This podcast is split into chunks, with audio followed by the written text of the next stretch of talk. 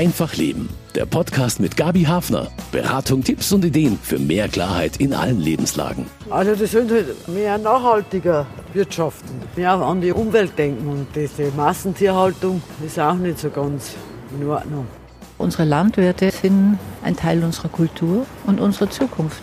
Ich bin sehr dafür, sie zu unterstützen. Ich finde, dass sie sehr viel Arbeit haben. Das ist die eine Seite, aber ja. auf der anderen Seite gibt es wieder viele, die praktisch mehr oder weniger nur Subventionen kassieren und nichts dafür tun. Fast jeder hat eine Meinung zur Landwirtschaft und viele erheben Forderungen. Mehr Umweltschutz, artgerechte Tierhaltung. Viele Bauern fühlen sich da inzwischen regelrecht an den Pranger gestellt und beklagen mangelndes Verständnis für ihre Interessen und zu viele neue Anforderungen aus der Politik. Werden die Bauern zwischen Klimaschutz und Preiskampf zerrieben? Kann ein Umbruch gelingen hin zu naturschonender Landwirtschaft? Ich bin Gabi Hafner und ich spreche darüber mit einem Nachwuchslandwirt aus der katholischen Landjugend und dem Vorsitzenden der Landvolkbewegung in Bayern, der viele Höfe kennt.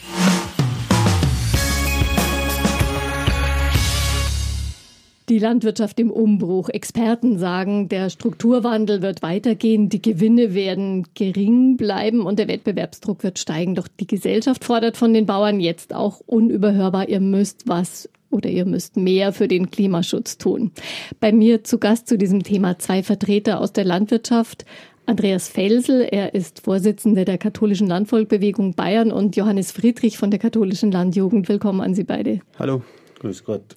Haben Sie eigentlich überhaupt noch Lust, die Probleme der Landwirte mit Außenstehenden zu diskutieren, so Leuten wie mir, die eigentlich keine Ahnung haben, wie es ist, wenn die eigene Existenz auch so eng verknüpft ist mit Agrarpolitik, der Umwelt, den Lebensmittelpreisen? Ja, dazu habe ich immer Lust, weil ohne den Dialog mit den Verbrauchern und den Nichtlandwirten werden wir die Landwirtschaft nicht vorwärts bringen und es muss Austausch stattfinden, damit man gemeinsame Ziele definieren kann und gemeinsame Ziele erreichen kann. Wie geht's Ihnen da? Ich habe täglich äh, persönliche Gespräche mit Nichtlandwirten, wo wir über die aktuelle Ausrichtung der Landwirtschaft diskutieren. Und es ist auch wichtig, dass wir ständig einen Diskurs über aktuelle Themen führen und dass wir uns nicht nur weiter ent entfernen von der Bevölkerung. Mhm, dass man sich nicht da irgendwo ins Abseits stellt. Kann man als junger Hofnachfolger, der Sie sind, überhaupt noch so einen Hof übernehmen, ohne dass man dabei die eigene Zukunft in eine Sackgasse führt? Solche Fragen tauchen ja inzwischen auch schon mal bei Kreisbauerntagen auf. Ja, ich denke auf jeden Fall, dass man einen, einen Hof noch äh, guten Gewissens übernehmen kann. Aber man muss sich natürlich schon heutzutage die Frage stellen, in welche Richtung soll sich der Betrieb zukünftig entwickeln, auf welche Standbeine möchte man stehen und da einen wirklich guten Plan haben für die Zukunft. Herr Felsel, Sie äh, kommen in ganz viele Höfe. Sie wissen genau, was für Pläne Landwirte haben oder nicht haben. Vielleicht erklären Sie uns mal, was Sie beruflich machen. Ich bin seit circa 20 Jahren als Zertifizierer tätig in der Landwirtschaft, überwiegend im Biobereich. Ich mache die sogenannte Biokontrolle, wie es landläufig heißt, mache aber durchaus 25 Prozent meiner Tätigkeit auf konventionellen Betriebe, wo wir auch verschiedene Qualitätsprogramme zertifizieren und da komme ich halt sehr viel täglich in andere Bauernfamilien und bekomme dadurch sehr viel mit. Und da sieht man, wie sich Landschaft, Landwirtschaft und Landwirtschaftsfamilie verändert und unter Druck stehen. Was beschäftigt die Bauern in Bayern gerade am meisten? Zum einen beschäftigt die Bauern am meisten diese meiner Meinung nach schlechte Stimmung, die ge gemacht wird. Äh, es wird vieles schlecht geredet. Wenn ich dann am Küchentisch sitze mit der bäuerlichen Familie oder mit dem Betriebsleiter, ist oft nicht so schlecht, wie es nach außen dargestellt wird. Sicherlich gibt es viele Probleme. Die Bürokratie, gerade die neue Düngeverordnung, beschäftigt viele Landwirte, aber nicht so sehr das Fachliche. Das sehen manche ein, dass man weniger düngen muss. Gerade im Biobereich ist das ja kein so ein großes Thema, aber der bürokratische Aufwand, äh, das umzusetzen, die Maßnahmen, auch die technischen Maßnahmen der Ausbringung sind sehr umstritten unter den Landwirten. Was kleinen Landwirten sehr viel Geld kostet und das macht halt die Stimmung dann schlecht. Was viele Landwirte beschäftigt, das eint konventionell und biologische Betriebe genauso ist die unsichere Generationennachfolge. Das muss nicht immer sein, weil der Betrieb schlecht geht. Das hat auch damit zu tun, dass Kinder andere Interessen haben, Kinder sehr gute Schulabschlüsse haben oder halt andere Wege gehen. Und diese Generationenfolge, die Hofnachfolge, äh, brennt vielen auf den Nägeln, weil die nicht geklärt ist und wird uns in Zukunft meiner Meinung nach sehr, sehr stark beschäftigen, weil auch in der Landwirtschaft die geburtenstarken Jahrgänge, die 60er Jahre Jahrgänge demnächst in Rente gehen und viele dieser Landwirte die Hofnachfolge noch ungeklärt ist. Das sind natürlich Fragen, die man dann in der Familie klären muss und wir sprechen gleich mal über neue gesetzliche Anforderungen an die Bauern. Seit einigen Monaten ist es ja die Düngemittelverordnung, Sie haben schon angesprochen, mit neuen Vorschriften, gegen die viele Bauern massiv Sturm laufen, wie in den letzten Jahren selten gegen Maßnahmen. Ist das ein Auslöser, der die Sorgen, die Ängste der Bauern jetzt nach außen bringt? Oder gibt es wirklich so massive Anforderungen? Ich denke, das ist die Ansammlung der vielen Veränderungen, wo die letzten Jahre war. Und diese Düngemittelverordnung war der sogenannte Tropfen, der wo das fast zum Überlaufen gebracht hat, meiner Meinung nach. Und es ist halt wirklich bürokratisch sehr, sehr aufwendig, diese Dinge umzusetzen. Es ist mit viel Dokumentationsaufwand verbunden. Diese technischen neuere Anforderungen an die Ausbringtechnik, die wo halt viele kleinere Landwirte finanziell auch nicht mehr stemmen können. Wie sehen Sie das? Sie sind ja auch studierter Landwirt, haben Abschluss gemacht in beiden Stefan. Meiner Meinung nach ist die, die Novellierung der Düngeverordnung die Spitze des Eisbergs. Ein wichtiger einschneidender Punkt war noch das Volksbegehren, das ja im Jahr 2019 durchgebracht worden ist. Ähm, wir Landwirte stellen uns seitdem auch oft die Frage, sollen wir als Landschaftspfleger fungieren? Also das ist jetzt mhm. stark überspitzt äh, formuliert, sollen wir zukünftig als Landschaftspfleger fungieren oder als Lebensmittelerzeuger? Zusätzlich dazu habe ich den Eindruck, dass in letzter Zeit die Landwirtschaft öffentlich ähm, in die sozialen Medien oft negativ dargestellt wird und dass auch Tierskandale äh, künstlich hochgepusht werden von den Medien. Das ist halt, das sind halt Einzelfälle, aber das kann man so nicht, man kann nicht alle Landwirte über einen Kamm scheren. Also Sie meinen, es wird da auch schlechte Stimmung gemacht gegen die Landwirte oder die Landwirte fühlen sich an den Pranger gestellt, hört man ja auch oft. Also das könnten, würden Sie durchaus so bestätigen. Genau, in Sachen Umweltschutz, Wasserschutz, Artenschutz wäre uns in jedem Thema der schwarze Peter zugeschoben und da finden wir uns halt auch oft äh, ungerecht behandelt. Denn Klimaschutz ist nicht nur eine Sache der Landwirtschaft in Deutschland oder auf der ganzen Welt, sondern da müssen alle gemeinsam anpacken. Mhm. Das ist ein Thema, das wir auch weiter noch vertiefen werden im Verlauf der Sendung. Würden Sie sagen, fürchten die Bauern eher um ihr Auskommen oder fürchten sie einfach diese, diese Veränderungen, diese immer neuen Anforderungen, die ja Umstellungen bedeuten? Ich denke, wenn man die Bauernproteste anschaut, es geht bisher halt nur um Protest. Es kommt wenig Veränderung, meiner Meinung nach, dass wenn ich in meinem nicht landwirtschaftlichen Umfeld diskutiere, heißt, was sind die Vorschläge? Und ich denke, die Landwirtschaft kommt nicht darum rum, Angebote an die Gesellschaft zu machen, Dinge zu verändern.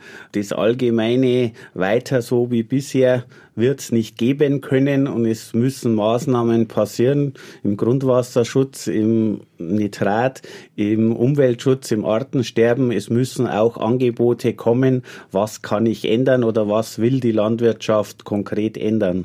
Da ist jetzt vielleicht tatsächlich ein Punkt erreicht, so ein Wendepunkt. Die Öffentlichkeit hat sich ein bisschen daran gewöhnt in den letzten Jahrzehnten, dass die Bauern eigentlich immer wieder klagen, dass sie um ihr Überleben, ums Überleben der Höfe kämpfen. Ist die Lage denn jetzt kritischer oder besonders zugespitzt geworden? Also ich denke, die Lage ist in dem Sinne kritischer, weil die Masse an Landwirten so stark abgenommen hat. Ich komme in Ortschaften oder in Dörfer Bayerns, wo es keinen Haupterwerbslandwirt mehr gibt. Früher waren die Landwirte sehr stark in den Vereinen engagiert, waren teilweise Stützen des Dorfes. Die durch den Druck, den Arbeitsdruck, wo Landwirte haben, sind sie teilweise wenig gesellschaftlich engagiert. Wenn ich nur noch einen oder zwei Vollerwerbslandwirte im Ort habe, die wo sich austauschen können, sinkt halt diese Gemeinschaft. Wir, wir sind nicht mehr viele und das hat sicherlich auch eine Auswirkung auf die Stimmung der Landwirte. Ich muss mich größer zusammenschließen auf Landkreisebene oder so, bin nicht mehr so verwurzelt äh, am Ort, weil ich am Ort wenig Gleichgesinnte mehr finde. Das ist auch sicherlich eine Auswirkung des Strukturwandels und macht das Leben für die Bauern nicht einfacher. Wie erleben Sie das, Herr Friedrich? Als junger Landwirt ist, muss man da schon viel mehr vielleicht auch erklären, warum man jetzt so einen Beruf macht, warum man dabei bleibt? Also auf jeden Fall muss man das erklären, warum man seine berufliche Zukunft in der Landwirtschaft sieht. Bei mir im Dorf ist Gott sei Dank so, dass wir noch sehr viele Vollerwerbsbetriebe. Das ist in der Nähe von Trostberg. Genau, im schönen Chiemgau gelegen. Ähm, da sind noch sehr viele Vollerwerbsbetriebe, Betriebe, die sehr gut für die Zukunft aufgestellt sind. Die meisten von denen haben einen, einen jungen Hofnachfolger. Und ich habe mich eigentlich für die Landwirtschaft entschieden und möchte es auch zukünftig weiter betreiben, weil ich einfach Landwirtschaft super spannend finde. Deswegen habe ich mich für Studium entschieden. Landwirtschaft ist sehr vielfältig. Neben der unternehmerischen Tätigkeit ist man gleichzeitig Tierpfleger, man ist ein eigener Nachhaltigkeitsberater, man ist Pflanzenbauer, man steht am Morgen auf und weiß eigentlich gar nicht, was man jetzt heute erwartet. Und das macht für mich den Beruf so spannend. Können Bauern nur wirtschaftlich arbeiten, wenn sie dabei, ich sage jetzt mal hart, die Umwelt schädigen durch hohen Düngemitteleinsatz, Massentierhaltung? Nein, auf keinen Fall. Also ich sehe das nicht so, dass wir die Umwelt schädigen durch unser Tun. Wir sind eigentlich immer darauf ausgelegt, dass wir unsere Produktionsfaktoren optimal einsetzen. Umweltschutz und Nachhaltigkeit befindet, befindet sich in unserem Selbstverständnis also sowas die Ziel vom, vom landwirtschaftlichen Betriebsleiter ist ja, dass er seinen Betrieb später mal einen Hofnachfolger weitergeben kann. Und das inkludiert ja eigentlich, dass man seine Flächen auch nachhaltig bewirtschaften muss, dass man dann den Betrieb auch an die nachfolgende Generation übergeben kann. Aber warum wird dann so viel Sturm gelaufen gegen diese Düngemittelverordnung? Geht es da dann nur um die Bürokratie oder geht es da schon auch darum, dass man einfach selber entscheiden können möchte, wie viel man da jetzt ausbringt? Es geht sicherlich auch darum, wie viel darf ich ausbringen. Wir haben halt in Bayern auch Betriebe, die wo diese Grenzen der Düngemittelverordnung überschreiten, wo mehr Tiere halten, als sie Fläche haben. Wir haben rechnerisch zwar einen Ausgleich, aber in manchen Regionen ist halt die Tierhaltung sehr stark und dadurch hat man halt einen hohen Düngeanfall und auch der mineralische Düngereinsatz äh, gehört geregelt und das stellt sicherlich den Einzelbetrieb teilweise vor Schwierigkeiten, sich daran zu halten. Und dann haben wir die sensiblen Gebiete, die Wasserversorger, diese sogenannten roten Gebiete, um die wo es auch ganz stark geht. Fakt ist halt auch, wenn man mit den Wasserversorgern in Bayern redet, der Nitratwert steigt halt Land auf, Land ab. Und das sind Probleme, die sich die Landwirtschaft dann in diesen Gebieten stellen muss. Und das hat sicherlich auch Auswirkungen auf den Einzelbetrieb, dass er weniger düngen darf. Und dass das den Einzelbetrieb sehr hart treffen kann, äh, ist verständlich. Und da muss die Politik oder auch der Wasserversorger oder die Gesellschaft dann Angebote machen, dem Betrieb das Überleben zu sichern. Also es stehen alle mehr unter Druck und auch deswegen ist das Klima jetzt sozusagen ein bisschen wärmer geworden in der Diskussion um Landwirtschaft. Also ich finde äh, das auch grundsätzlich gut, dass wir eine Düngeverordnung haben, dass das geregelt ist.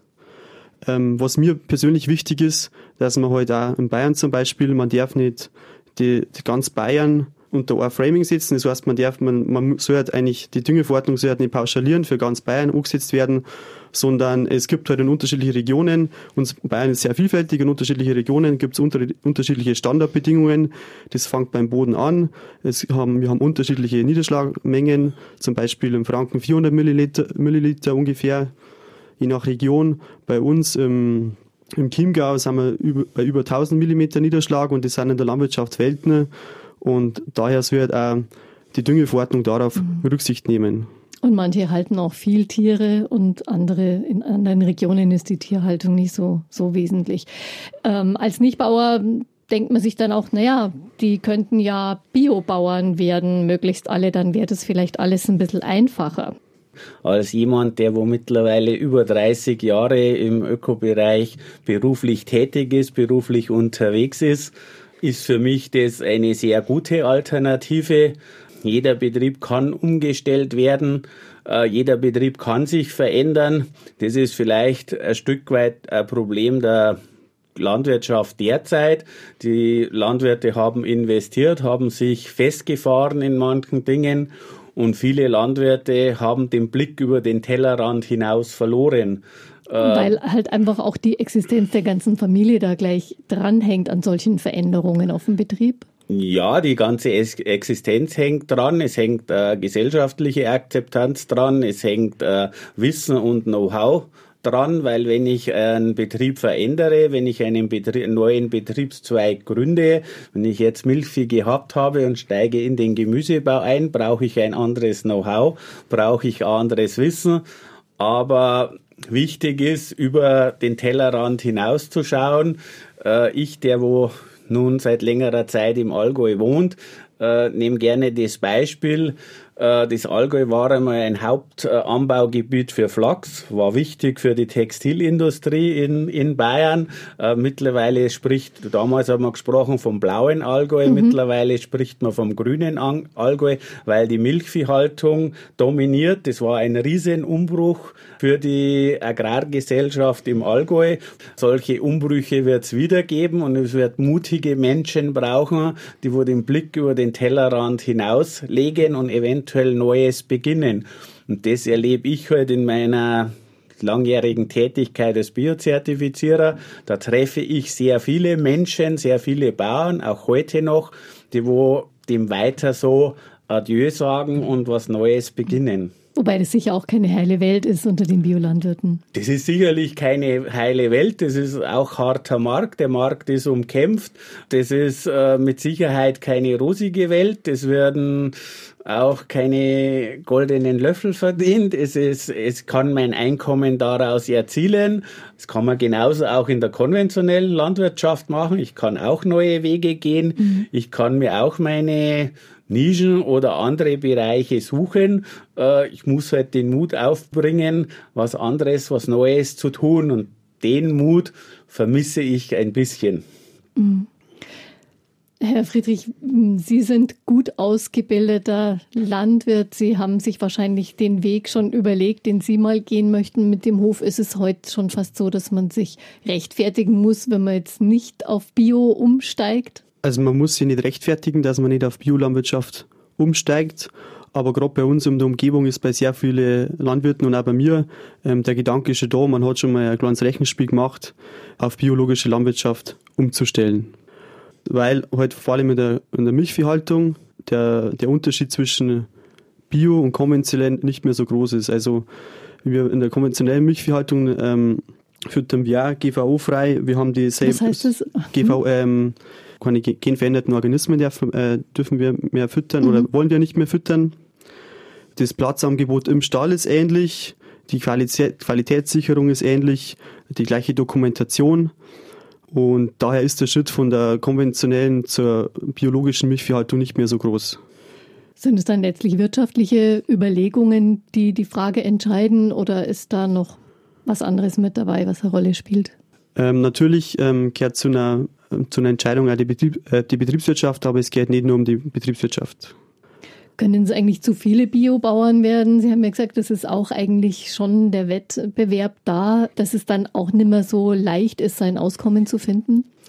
es wird immer die Frage zurzeit beantwortet damit, äh, dass irgendwann zu viele Biobauern sein werden und dass halt der Preis sinkt oder der Markt es nicht aufnimmt. Äh, Wenn es mich nach meiner persönlichen Meinung fragen, was wir im Zeichen des Klimawandels, äh, des Artenschutzes, der Landwirtschaft als solches tun müssen, dann müssen alle 100 Prozent der Landwirte auf Bio umstellen, weil wir eine Ökologisierung der Landwirtschaft brauchen.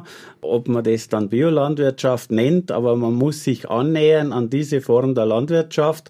Man muss weniger Ressourcen in der Landwirtschaft verbrauchen. Wir müssen insgesamt ökologischer produzieren, klimafreundlicher produzieren und die Landwirtschaft umstellen, damit wir diese Ziele im Artenschutz und in unserer Naturerhaltung erreichen.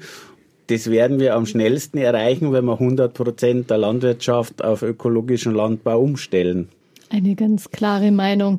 Welche Fehler hat es denn in der Agrarpolitik gegeben? Denn mit dem Tierwohl ist es, sagen jedenfalls viele, nicht so entscheidend vorangegangen. Es werden schon zu lang zu viel Pestizide und zu viel Gülle ausgebracht. Das ist eine kritische Situation beim Trinkwasser. Gibt es dafür auch also klare Entscheidungen der, aus der Agrarpolitik, die das so in diese Richtung gebracht haben und die Landwirtschaft auch dahin gebracht haben, wo sie jetzt von dem Umbruch steht?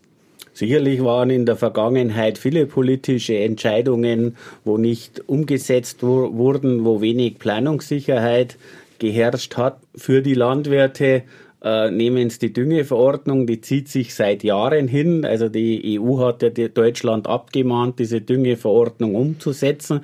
Hätte es da vor zehn Jahren schon sehr klar formulierte und umgesetzte Auflagen gegeben, hätten wir heute die Diskussion und die Probleme nicht und hätten das nicht eine Minute vor zwölf jetzt noch lösen müssen vor Strafzahlungen aus Brüssel kommen. Das ist halt ein Beispiel. Und andere Beispiele in, de, in der Tierhaltung, wo man sehr lange herumlaviert, ist zum Beispiel die Ferkelkastration. Äh, da braucht es halt Entscheidungen mit guten, langen Übergangsfristen für die betroffenen Landwirte. Und diese Planungssicherheit geht oft in den politischen Entscheidungen ab. Und ich muss halt als Politik irgendwann ein Machtwort sprechen und das umsetzen und dann mit den nötigen Umstellungsfristen ausstatten, damit die Landwirte Planungssicherheit haben, damit sie umstellen können. Es müssen Fristen sein von zehn Jahren, eventuell noch mehr Jahren. Das fordere ich eigentlich von der Politik, dass sie verlässlicher wird, Umstellungszeiten gewährt und klare Aussagen trifft, bis wann und wann man was macht.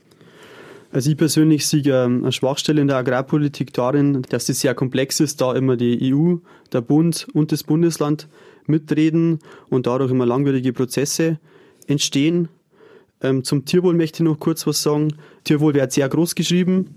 Ähm, ich glaube, die Milchkühe ist in modernen Laufstellen noch nie so gut gegangen, wie es ihnen heute geht. Das sind Außenklimaställe, dann gibt's, werden, Aus, werden Ausläufe gebaut, das heißt, die, die Kühe können dann zusätzlich noch Außenklimareize aufnehmen. Ähm, es kommen Kuhbürsten rein, es werden Ventilatoren gegen Hitzestress im Sommer eingesetzt. Ähm, man hat ähm, umfängliche technische Systeme fürs äh, Gesundheitsmonitoring. Also in die Richtung wird viel gemacht. Frau Hafner, Sie haben eingangs erwähnt, dass ähm, zu viele Pestizide ausgebracht werden. Wir Landwirte führen ähm, den Pflanzenschutz auch nach bestem Gewissen und Wissen durch. Wir brauchen einen Sachkundenachweis, dass wir Pflanzenschutzmittel ausbringen dürfen. Wir müssen alle drei Jahre eine Schulung machen und führen grundsätzlich auch Pflanzenschutzmaßnahmen nach dem Schadschwellenprinzip durch. Das heißt, wenn eine gewisse Schadschwelle über, über, überschritten wird, dann ähm, machen wir Pflanzenschutz, aber nicht einfach so ohne Ziel und Maß. Aber trotzdem ist es also diese, diese Probleme, die wir mit dem Trinkwasser haben und mit Schadstoffen im Boden, die diese haben sich sicher verschärft aufgrund auch anderer Faktoren.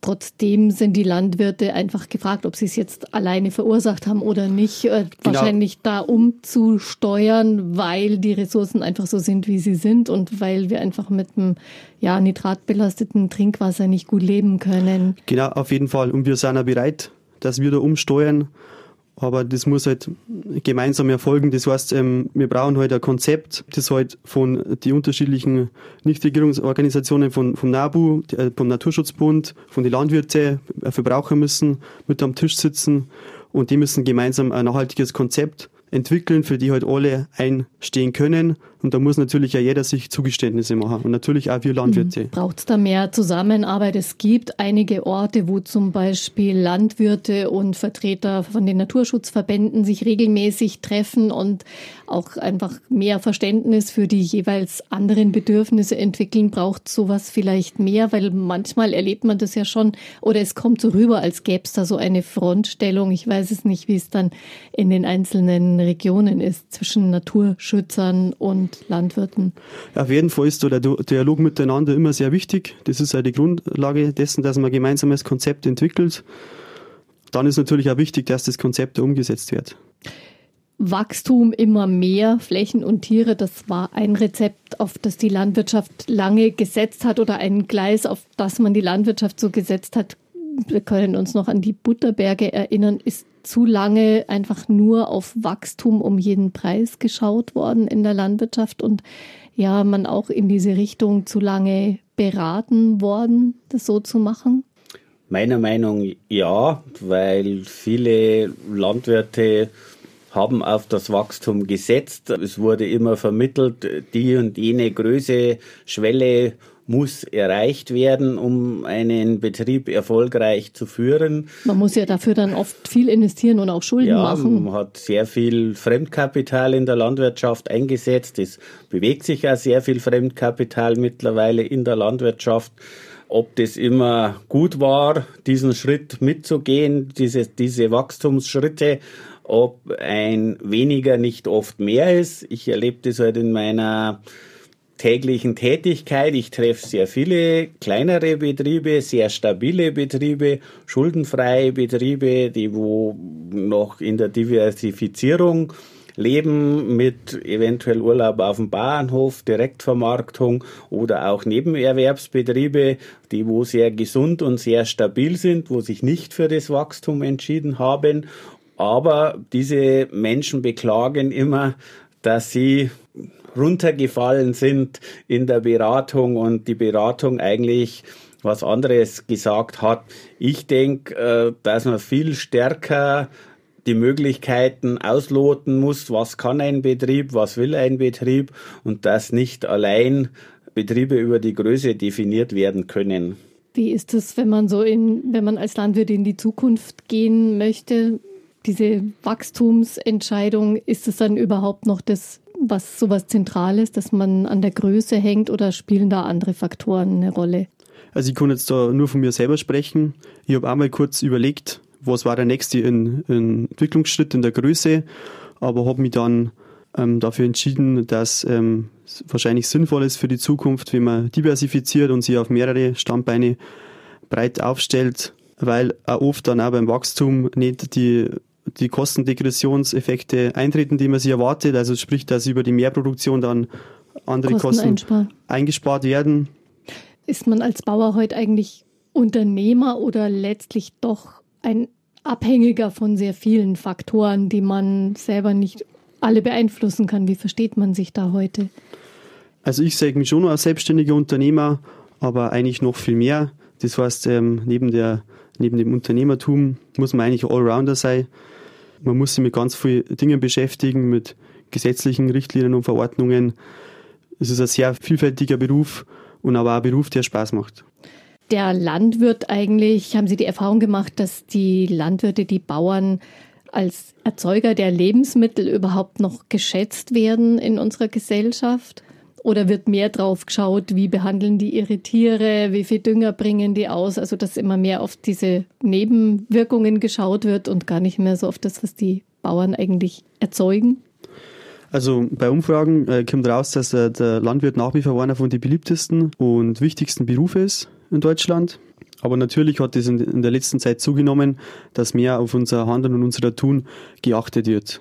Ich habe jetzt ein bisschen den Eindruck, dass vor allem in der Öffentlichkeit relativ negativ über Landwirtschaft geredet wird und die negativ dargestellt wird. Wie erleben Sie es? Sie sind selber nicht Landwirt, aber Sie kennen die Stimmung der Landwirte ganz gut. Also ich glaube, dass die Wertschätzung für die Landwirtschaft schon noch da ist, dass die durchaus wahrgenommen wird, dass aber sehr kritisch gesehen wird.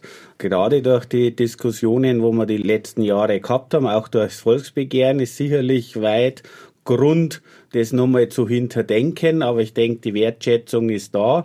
Was ich halt vermisse in der Wertschätzung beim Verbraucher, das kritisiere ich am Verbraucher, er wählt nicht kritisch genug aus, welche Lebensmittel er konsumiert. Der Verbraucher hat sehr, sehr viel in der Hand, wenn er den täglichen Einkauf macht. Was kaufe ich ein? Wo kaufe ich ein? Wo kommen meine Lebensmittel her? Da könnte er der Landwirtschaft sehr viel Wertschätzung entgegenbringen. Und da muss sich jeder selber an die Nase fassen und regional, saisonal äh, einkaufen das ist das, wo die Gesellschaft der Landwirtschaft Wertschätzung entgegenbringen kann. Mhm.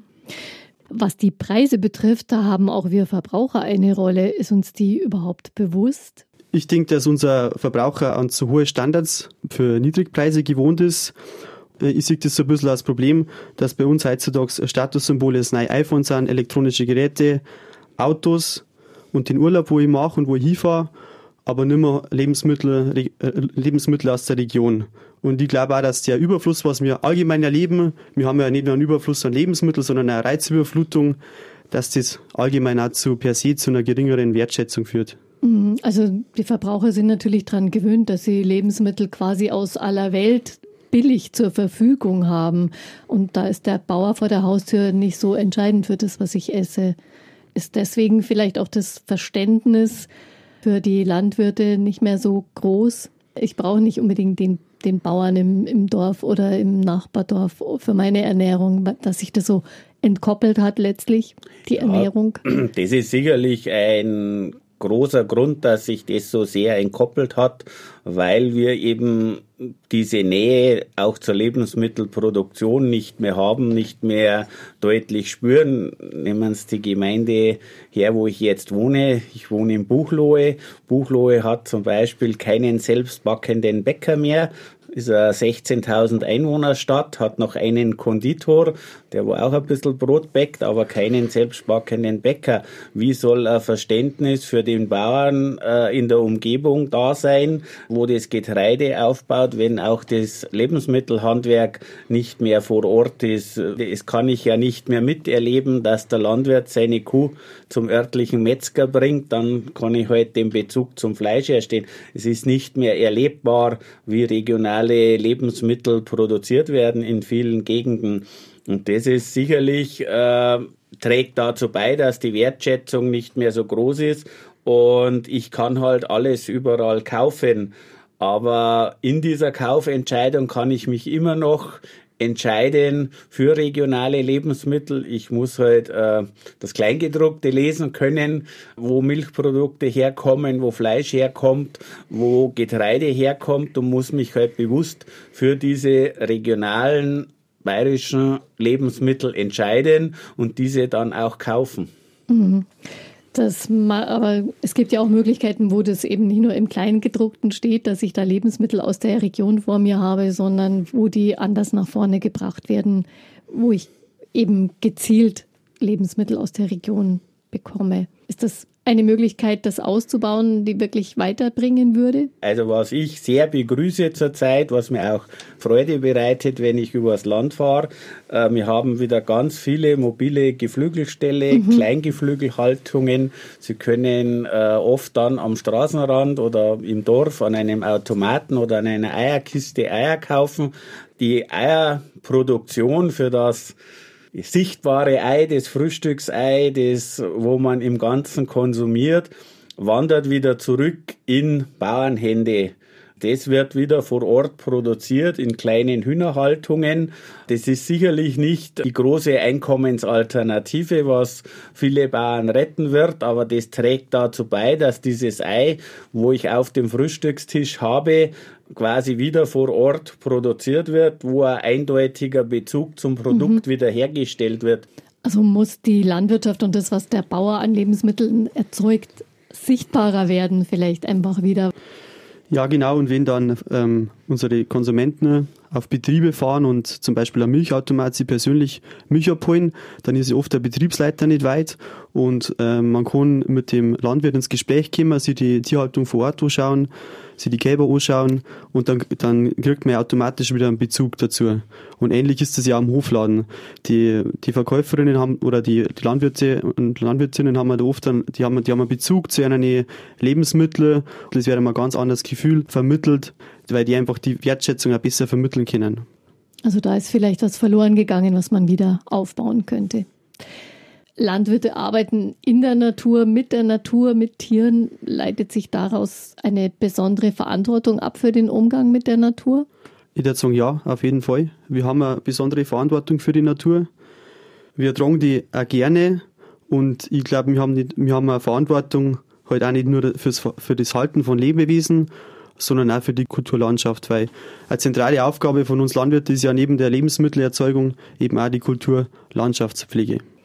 Sind die Landwirte mit dieser Verantwortung vielleicht auch überfordert, gerade wenn so viel Druck wie jetzt kommt? Klimaschutz, Artenschutz, Trinkwasserschutz? Ich denke, dass über, wenn man sagt, wir sind überfordert, ist übertrieben, aber wir sind auf jeden Fall gefordert.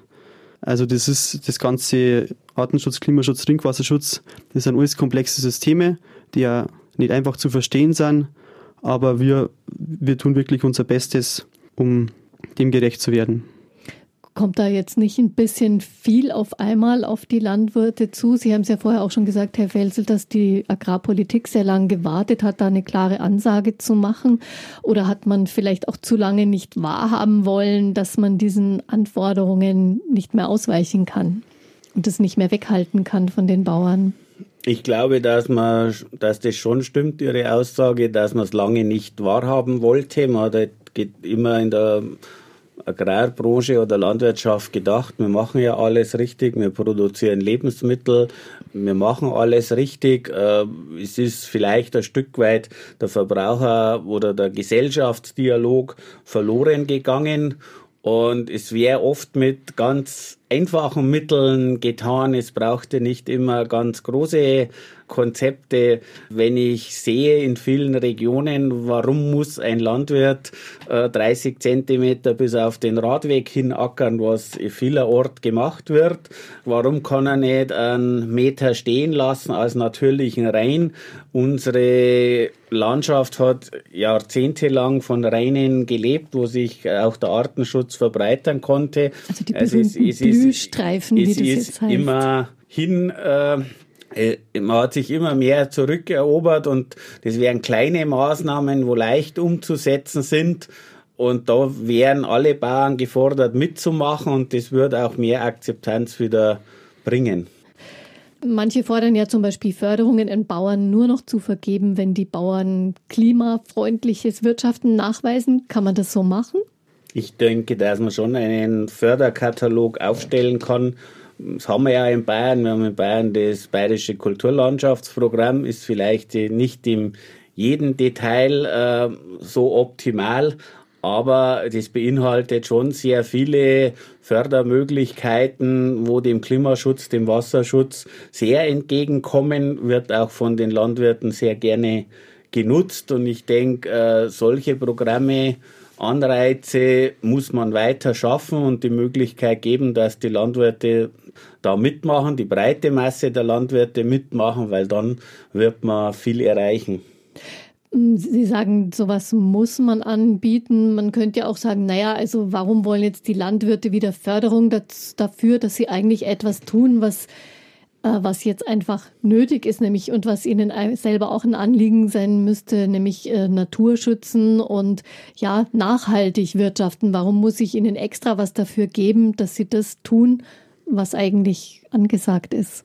Landwirte sind oft durch die Beratung oder auch die Förderung in schwierige Situationen sich reinbegeben, haben jetzt ihren Betrieb so entwickelt und wenn ich den Betrieb ändern will oder ändern muss, aufgrund dieser Vorgaben brauchen Landwirte teilweise eine Förderung, um das halt zu überstehen. Und da sind solche flankierenden Maßnahmen sicherlich ein Beitrag dazu, die Landwirtschaft stärker zu ökologisieren. Ich gebe Ihnen recht, dass in Gebieten, wo ich halt die Nitratwerte halt im Trinkwasser reiße oder halt da bedrohlich ist, da muss der Wasserversorger einschreiten und da sollte es auch selbstverständlich sein, dass Landwirte so wirtschaften, dass diese Nitratwerte nicht mehr weiter steigen und äh, sich daran halten, diese Dinge umzusetzen. Aber um einen breite angelegten Umschwung herzuführen, werden sie um Förderungen nicht drumherum kommen. Mhm. Sie haben ja auch schon öfter erwähnt, dass die Landwirte auch Kulturlandschaftspfleger sind. Bei Ihnen am Hof gibt es da was in der Richtung oder nehmen Sie auch so ein, so ein Programm wahr? Also wir, ne-, ne-, wir nehmen auch am Kulturlandschaftsprogramm teil, wie fast die Hälfte der bayerischen Landwirte. Wir haben unsere Rinder auf einer Weide über den Sommer und äh, machen bodennahe Gülleausbringung zur Verminderung der, der Stickstoffemissionen. Was bringt es, um es mal zu erklären, dass man das bodennah ausbringt? Ähm, das äh, vermindert die Emissionen von Stickstoff in die Luft. Mhm. Also was direkt Und in den Boden geht. Mhm. Genau.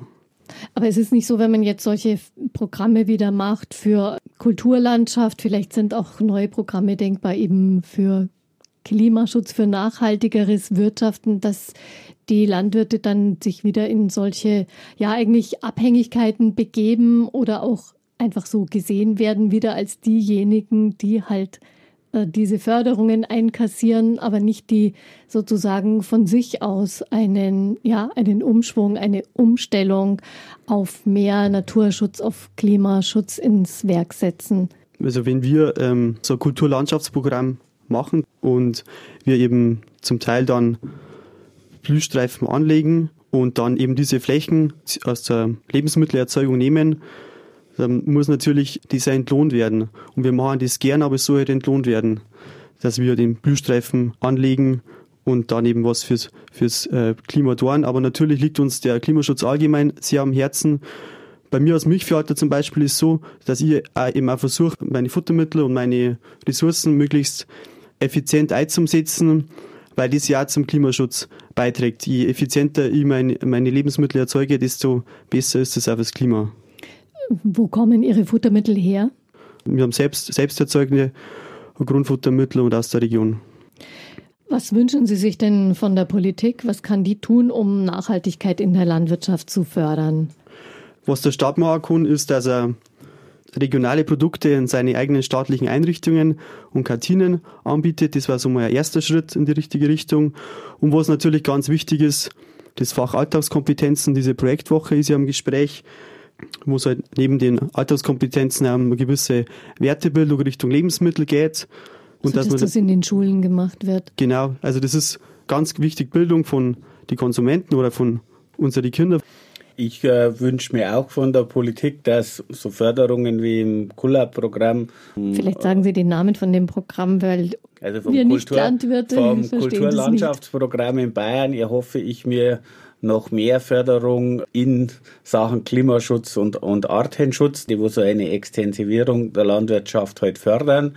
Zentrale Forderung von uns aus der Landvolkbewegung heraus ist auch dieses Best-Bidder-Prinzip, dass äh, nicht der billigste zum Zug kommt, sondern dass wirklich die besten Lebensmittel für diese Unternehmen zum Zug kommen. Und ich hätte mir gewünscht, dass zum Beispiel für den Einsatz für den Einsatz in Kantinen, in kommunalen Krankenhäusern, in allen Kitas, in den Schulkantinen, äh, dass man das wirklich in der Ausschreibung auch festschreibt. Wenn ich denn eine Ökologisierung der Landwirtschaft will, dann muss ich halt auch diese 30 Prozent, wo ja im Artenschutz-Volksbegehren festgelegt werden für den Ökolandbau, muss ich zum Beispiel diese 30 Prozent Lebensmittel auch festschreiben dann, dass die eingesetzt werden müssen beim Staat und dann von mir aus auch nochmal 30 oder 50 Prozent regionale, konventionelle Lebensmittel eingesetzt werden müssen.